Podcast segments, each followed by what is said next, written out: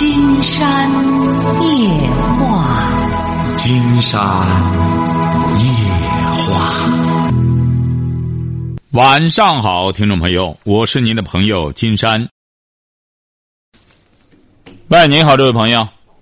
喂，你好，金山老师，你好。哎，我们聊点什么？我聊聊了我们的我的婚姻问题。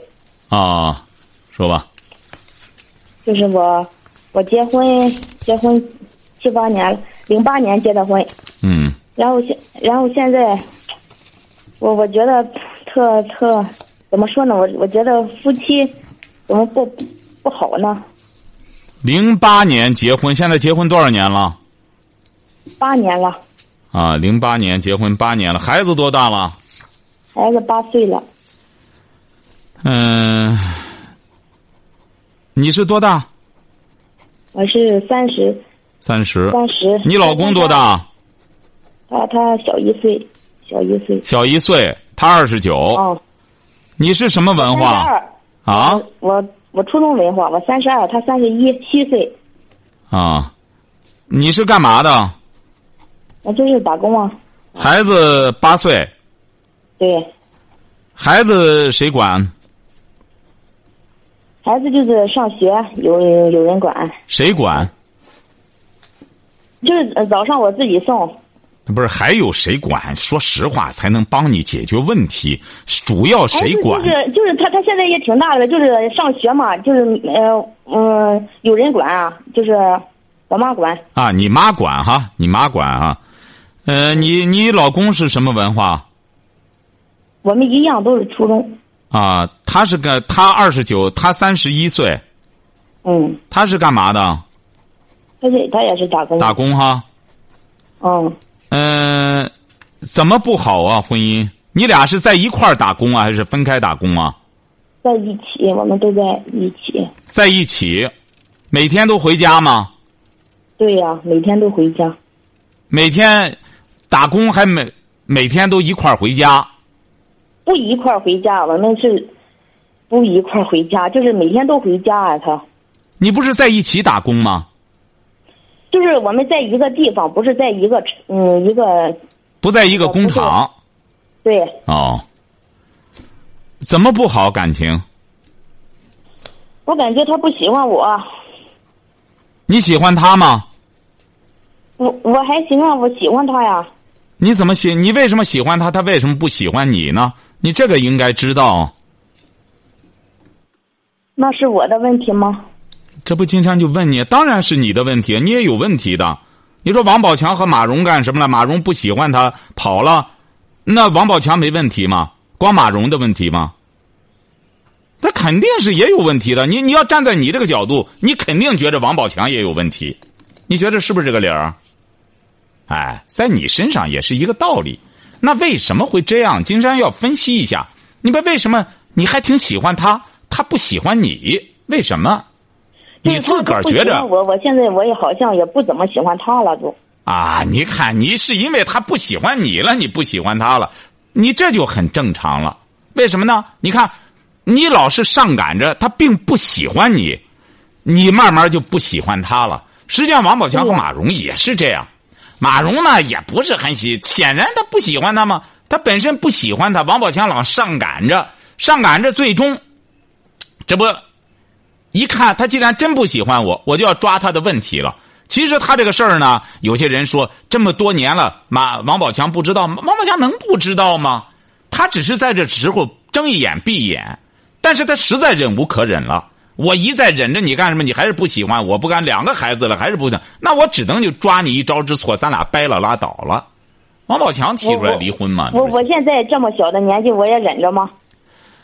谈不上你忍着，你为什么要忍着呢？金山觉得你俩，呃，你俩关键是整天见面的事儿，整天见面待待就都待够了。他你不够他，我我一就是我我其实挺开朗的一个人，挺爱说的。那不行，和他吧，他他他就不愿意和我说话。对你这个你这个开朗说话呀，不是说你开朗愿说话就得有人愿意听。你别人都挺爱听的，我哄的别人都挺欢喜。那没用啊，工厂那可以啊，你你别人都觉得你很可笑，很很逗乐，唯一一个人就是你老公，他觉着不，这不是很重要的一个人不乐吗？就他不欣赏吗？啊，王宝强我这不苦恼吗？王宝强有多少人喜欢他？他粉丝有多少？成千上万，就是他老婆不喜欢他，这不是很简单吗？那你苦恼，经常告诉你怎么解除苦恼。怎么解除啊？首先，你听节目听了多久了？听金山的节目，金山得问问你。然后就就是听了很久很久，那就是就是现在怎么听不着了呢？现在的下半年就是嗯搜搜不到。您是哪里的？嗯他其实他也听，嗯，他他有时候有有时我们您是一起骂的时候也他也听。您是哪里的嗯，就开德州。德州哈。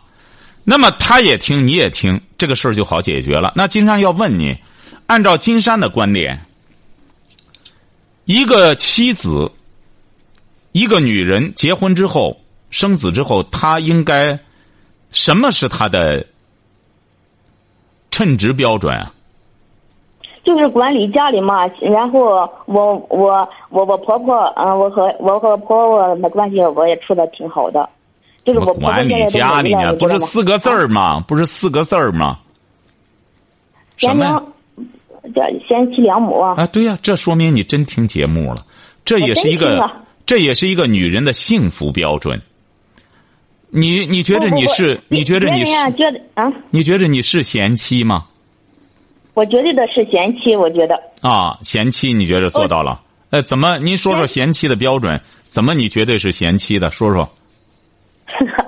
怎么说呢？啊然后我我我挺，我他回来吧，我我我反正看见他挺高兴的，我看见他他见我不高兴啊。不不不不不不，贤妻啊，咱咱不要转移话题。您不是说呃，贤妻不是说你光见你老公高兴怎么着？你说他让你高兴，你得交费呀、你得人家一直到现在让你爱情保鲜，你得感恩呀、你回过头来还挑剔呢。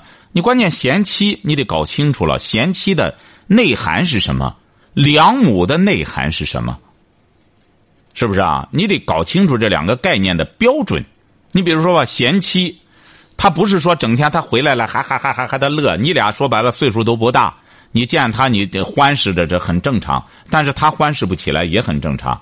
这就说你得首先要做到贤妻，贤妻啊，经常可以这样讲，全世界的基本上全世界的男的没有不喜欢贤妻的。你说这个男的不喜欢贤妻，金山就鼓励这个这个贤妻说和他离婚就行了。你你和你不用和他离婚，马上就有人来追你，马上就有人来追你这个贤妻，因为你是贤妻。为什么说那个林徽因？林徽因这不现在不断的在透露他，他这教育孩子也很有方法啊。那么金岳霖作为大哲学家，喜欢他就觉得这个女人真完美，做母亲做的也好，做妻子做的也好。哎，既然干什么了之后就那么 对梁思成，起码这种这种恩爱、这种忠诚，他觉得很佩服，啊，我，哎呦，所以说你呀不能光简单啊，我你说的这大道理，然后这不是大道理我们的关系这样一个月一次正常吗？一个月、两个月一次都正常。为什么这样讲，这位朋友哈？你看金山说的有没有道理哈？听到了吗？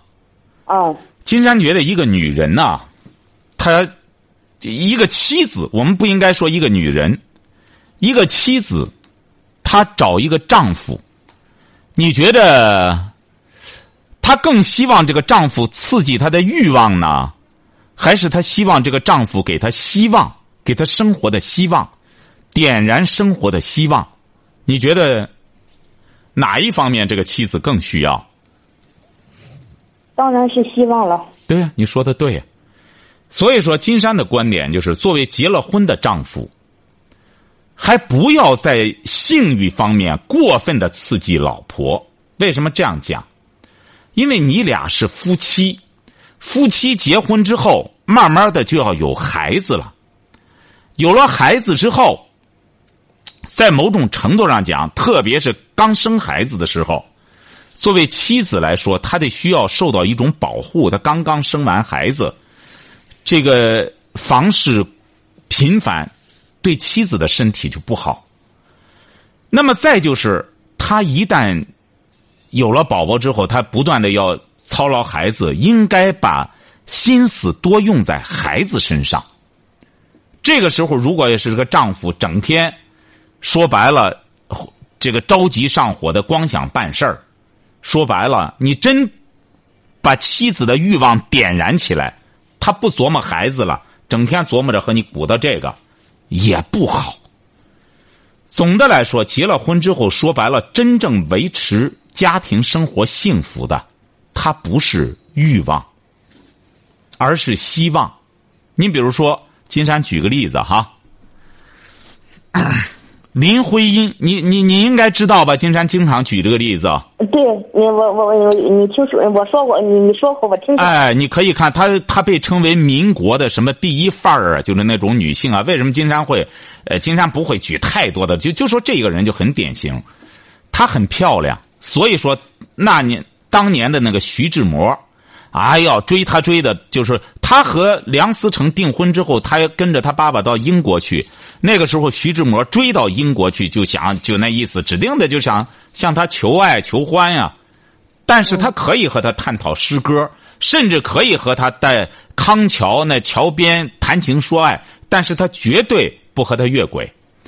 为什么呢？很简单，就是他觉得他是梁思成的这个梁思成的人。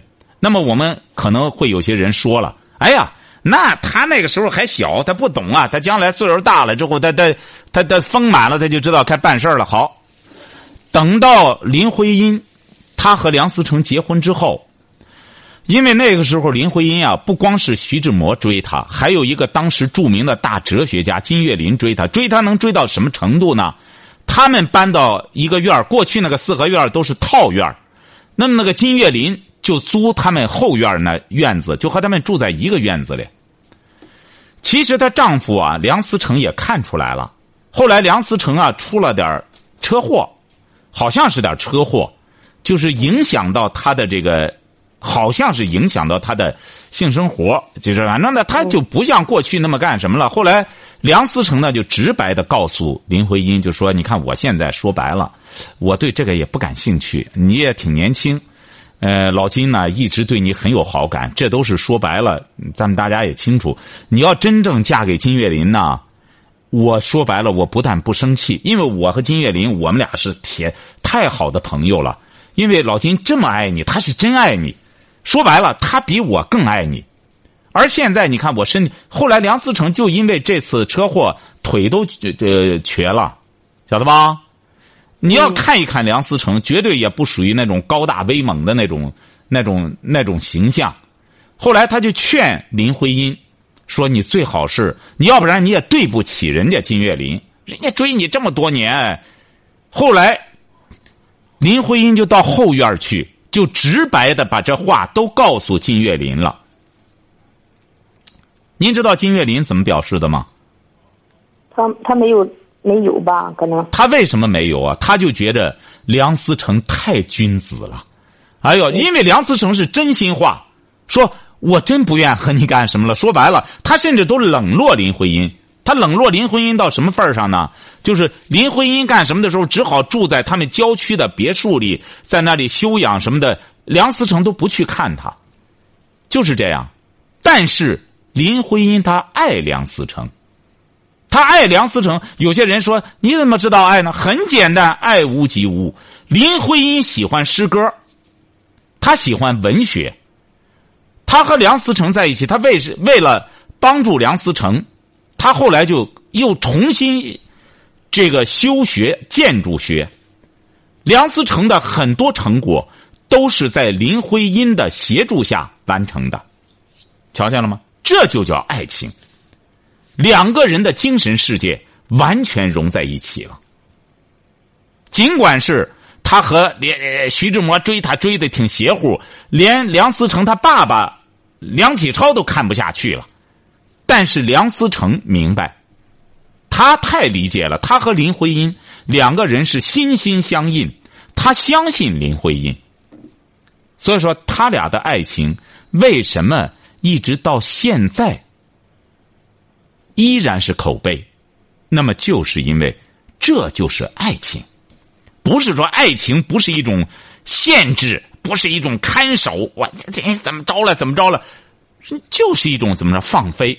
你要干什么？因为我爱你，我就希望你幸福。你不要因为我现在病病拉拉的，你看你干什么？老金又身体挺好，他一直一个人你就你一开始和我，你过后嫁给他也是可以的。你为什么非要和我呢？就这样，哎，因为我们和我和金岳霖，我们是铁哥们儿，为什么不能这样呢？你看，最终人家金岳霖就觉得，哎，不行，不不不，我绝对不能这么做啊！就是就搬家走人了。后来金岳霖，你知道怎么着吗？这么优秀的一个男人，因为爱林徽因，一辈子没有再娶，没有娶。他晚年和谁生活在一起呢？就和林徽因的儿女生活在一起。他们就把金岳霖当做自己的，就像父亲一样看待。为什么有这样的儿女？就是林徽因教子有方，他让孩子也明白，有这么一个谦谦君子。你们说白了，就有这么，就有这么一个作为你们的第二位父亲，你们也应该感到自豪。这就是我们为什么有的时候好说范儿，民国范儿呢？这就是那时候的一些人的做人，就这么纯粹，就这么纯粹。金山老师，你说那我金山还没说完哈，金山您听着，金山话还没说完，为什么要给您讲这个哈？您听着哈，听到了吗？听到了，您千万不要认为呢，说哎，人家都的大人，你不会这样认为吧？金山觉得，我们每一个小人物，包括金山在内，我们就应该把大人物作为我们的一个什么示范，学习他们的所作所为，是不是啊？你说，如果要是按照我们现在有些人说，哎，金山老师，你别说那这么高呢，那这样的话，金山说，我们更不要再说孔子了，孔子得了吗？那是那是。那是全世界认可的先贤，这个文圣。那我们说他干嘛？圣人说的话和我们有什么关系啊？我们干脆就是说白了，你就金山老师说，您干脆这这这这这这这，咱咱放下湿的捞干的，咱就说，您就说怎么着？明天我就捡到一万块钱，或者您就说我和我老公怎么就可以办事儿？你要说这个的话，金山觉得就不能不能聊了。所以说，我们得怎么着呢？和金山聊的目的就是说。我们要往高处看，就说像你和你爱人的婚姻也是这样，你们都很年轻，三十出头，人往高处走，人往高处看，见贤思齐。我们现在是见贤思妒，妒忌人家。你看现在有些人的心态特别不健康，就这样。你看古人说见贤思齐，现在是见贤思妒。妒忌他，你他就比我好，怎么怎么着？他怎么着还不如我？那怎么着就弄这个？你说这种人能有出息吗？所以说，像你俩就是这样。经常给您举这个例子，你要有点悟性的话，很简单，这说明你丈夫做的挺好，你做的不行。为什么呢？人家到现在，经常不用问细的原因，人家到现在起码让你到现在还很欣赏他，很喜欢他，但他现在厌恶你。用你的话说。您像金山为什么说王宝强和这个马蓉？王宝强是有责任的，为什么呢？王宝强在公众场合的这种表现，就不像个大丈夫。你为什么要这样要这样纵容他？你这不叫宠着他，宠着他是居高临下。你要记住了，一个男人宠一个女人，那是居高临下，可以这样，哈哈哈哈哈哈。好，可以成，坐在我身边，哎，这是我的爱妻，这叫宠着他。你那叫谄媚他，一干什么了？还还还，那有一次跳舞，他都腿，王宝强都扭伤了，还让他跳，他他坐那儿也能跳，你这像个老婆说话吗？哎，王宝强还对对，我主要为了他怎么着？你这么犯贱？你本身人家主持人都觉得不忍心了，说这这这宝宝这腿都折了，得不能跳舞了。哎，他因为马蓉说让他跳，他还用上身在那舞着。你说你这么犯贱，一个女人能尊重你吗？就这么简单。一个男人像你丈夫现在能做到这点，金山就启发你，你要从一个女人做起。第一点，作为贤妻，你做的还不够；作为良母，金山觉得你做的就更不够了。你应该现在怎么着呢？把精力多放在教子上，怎么让我的孩子八岁了，学习上。要出类拔萃，哎，这样我们才能看到希望。哎，不是欲望。你现在我们很多年轻人的家庭，过多的是关注欲望。欲望是什么？就是金山不是说禁欲哈，不是说两个人不办事儿了。你现在说白了，很多夫妻，你让他办事儿，他都没精气神儿。为什么？你比如很简单，你像董文华现在有个自述，他也是在讲当初的时候，他自己也百无聊赖。你有些东西你自己做得好，谁能盯这个这个苍蝇不叮？无缝的蛋，就说人就是这样，你百无聊赖了，你自然会发生一些问题。像你现在也是这样，如果要是你不把精力放在这上面，你就会闲的人闲生是非。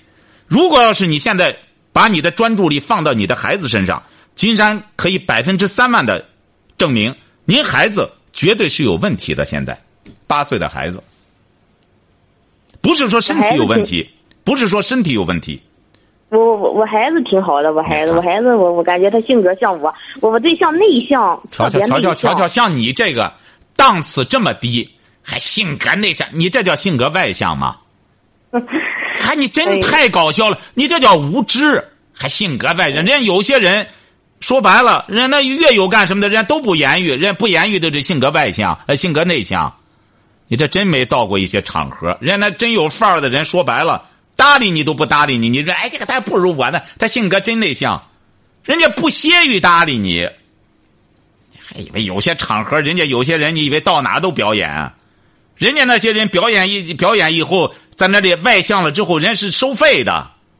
你这到哪里都这都这这出洋相，你以为是好事儿？不可能。哎，所以说记住了哈，你呀，别弄得孩子也是什么叫好啊？得学习好，首先得。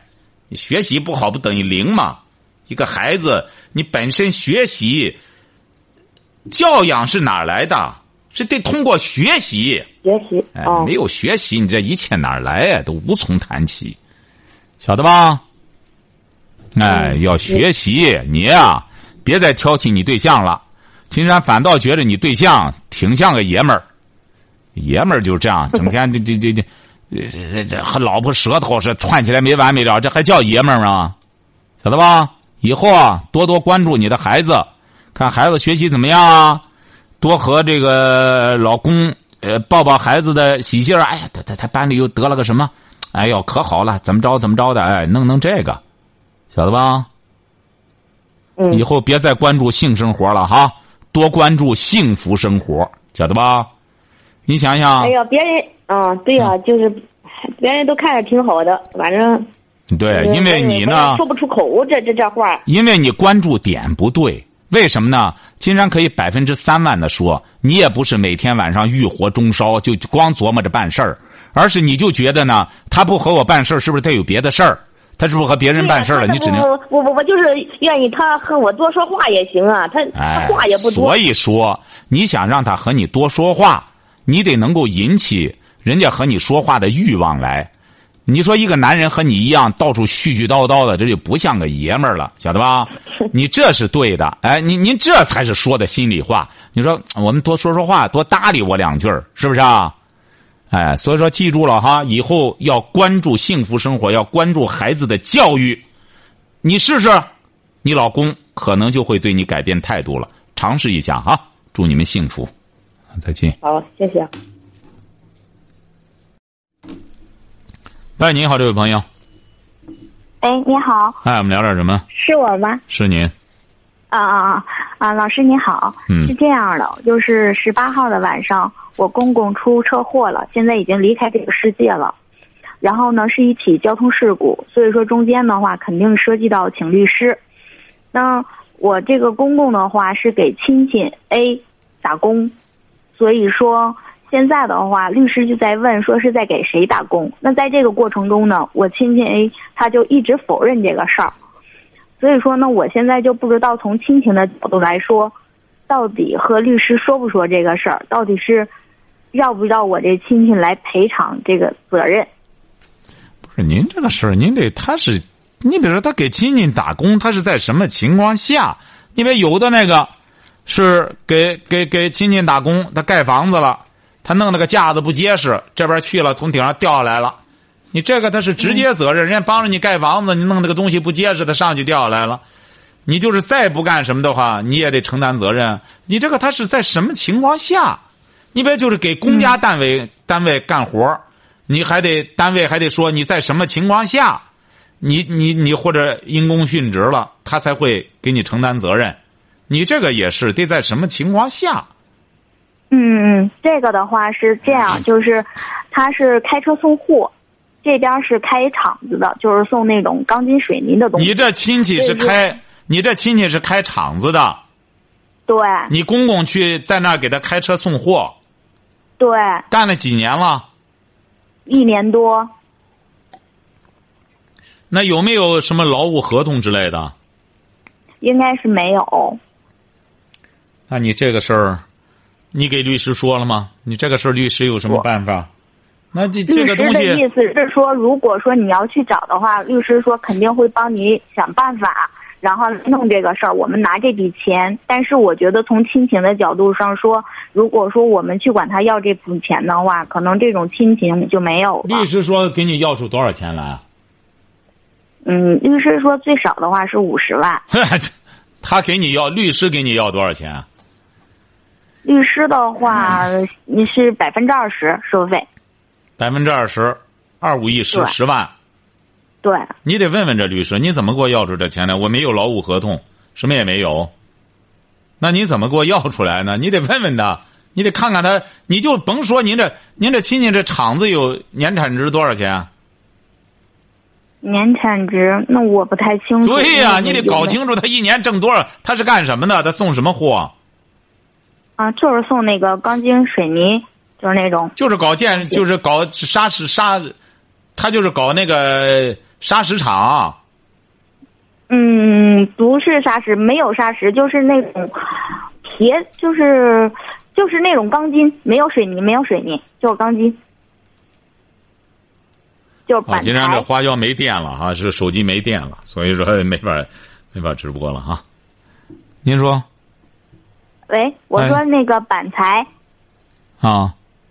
哦，对，就是那种板材，具体我可能不太懂，就是一种材料吧，建筑材料属于。不是什么懂，金山说您这个亲戚，关键他这个公司规模有多大，他是在什么情况下，他是这么个东西，因为他这个，因为他有一些，他规模挺大，或者说他正好是给他送货，他这个是就是那种。呃，这个呃，就是那种那个大货车嘛，开那个吗？不是大货车，是小车，机动车，就那种三蹦子。然后像一个呃，那个后边是有一，就是像四轮车，我不知道您知道不？就那种三蹦子车，三蹦子车就是当当当当那种三蹦子车。对对对，就是那种车。他开这个，他怎么出的车祸？他是他是给他送货的时候出的车祸吗？对，送货回来的时候出的车祸。那怎么着？他是撞别人了，别人撞他了。别人撞他了，是一辆奥迪车把他撞了。然后奥迪车什么事？对，奥迪车主什么事儿都没有。然后就是我父亲去世了。然后不是不是，您听着，您不用不用不用不用，你这个完全那个奥迪车得赔他呀，他撞死他的。对呀，是奥迪车肯定得赔，所以说我们在请律师，但是律师的过程中就会问我们说他是给谁打工，只要给谁打工，这个人也会有责任。嗯，我们就不知道这个东西。奥迪车准备赔他多少钱啊？不是，奥迪车准备赔你们多少钱？啊？七八十万吧。确定了吗？嗯，现在没确定，现在商谈中呢。这个开奥迪的是干嘛的？这个靠外迪的是一个，就是属于一个工厂，就是一个公司的司机。一个公司的司机，他们答应赔你们七八十万吗？对他们答应了。就是他为他就是酒驾嘛，他是撞死你这个什么？他酒驾吗？是超速超速行驶。超速行驶，他怎么会撞人呢？嗯，他他超速行驶，然后那个我爸爸转弯然后呢，可能他俩就相撞了。那也就是说，交警现在判定的责任就是奥迪的责任。对，就是奥迪的责任。交警啊，交警的结论啊。嗯，对对对，就是奥迪的责任。那您要这种情况的话，金山觉得 也不能说亲戚呢，就一点责任也不担，晓得吧？哦。呃，你呢可以这样，你比如说，如果要是这律师说这个什么，你可以先和你的亲戚得协商。他再怎么说的话，已经给他干了一年了，是不是啊？嗯。干了一年，尤其是这种亲戚，人家再怎么说的话，没有这种劳务合同，人家是在给你干，这是一个事实。而且律师也觉得这个事实成立的话，有这个信心的话，金山觉得应该是适当的赔偿是应该的。你亲戚，你就作为你，你就作为你自身的人道主义的话，人家给你干活人家出的车祸，是不是啊？嗯。律师说拿五十万应该，那么你亲戚知道了这个这个这个底牌之后，在你财力允许的情况下。金山觉得，嗯，你起码得拿上一半或者再多一些，这才叫合理。它合理，它得合法，合法它也得合理呀，是不是啊？嗯嗯你不能说人家赔了八百万，我这亲戚不管了，呃，这和我没关，你捞不少钱，你多亏了我，你还挣钱了呢，你不能这样，是不是啊？人家毕竟是一条生命啊。那么在这种情况下。金山觉得，您这个亲戚他自己应该就得主动提出，一要他他没有提过吗？他没有提过，而且他现在只要律师问问题的话，他都在逃避这个，就是让我很寒心。因为我们本来没想追究这个责任，因为几十万的话，我们觉得一花就没了，这种亲情还不想断。但是只要律师一问，他就说不是给他送货，就是打零工帮忙。他从来都不说是给他送货，不在他这打工，都是矢口否认的。您瞧瞧，您说，所以说您这个事儿就挺复杂呀。您说在这种情况下，哎呀，金山觉得你这样处理好不好呢？嗯，你说。因为首先这个司机，他这个超速行驶，而且完全是他的责任，足以说明。这个这个这个这个事儿是他一手造成的，晓得吧？嗯嗯嗯嗯。哎，所以说，金山建议你这样，而且交警已经什么了？和你这个亲戚啊，先协商好，你该赔的，律师也给你说了。你要咱要私了呢，咱就别经过律师了。你给我们多少钱，我们就不经过律师了。我们也取得一个平衡，是不是啊？嗯。呃，咱别，你比如我们和你弄的话，你非得诉诸公堂的话，有可能。反而会转移和那个谁打官司的那个问题，是不是啊？你别弄来弄去的，两边法院一判，好这边再弄点钱，那边再弄点钱，再一弄，反而影响这个了。让你这个亲戚的明明确这一点，我们是给你干干活，弄完这，你要实在是这么无情无义的话，有可能我们就得把你一块儿捎带上，看看他能表示表示出出血，哪怕说白了，拿上二十万、十万。都是对死者的一种尊重，晓得吧？嗯嗯，得让他明白这个道理。你将来用人，你不能回过头去，你一推，你干这种事儿，这这活人还有呢，你这么干事儿不行。明确告诉他，不行的话，你们就给他把这个事儿谈开之后，你哪怕是拿上十万，也是你的一种态度。呃，人家本来律师说五十万，那么五十万我们得给律师十万，你这个事儿律师已经说了，我们不是在无端的在讹你。晓得吧？嗯你可以先和他协商，尽可能的不要也和这两个案子扯一块儿，晓得吧？嗯嗯嗯，好不好？对对。哎，好的，好的，好，再见哈。谢谢您啊，好了，好好嘞。好，今天晚上金山就和朋友们聊到这儿。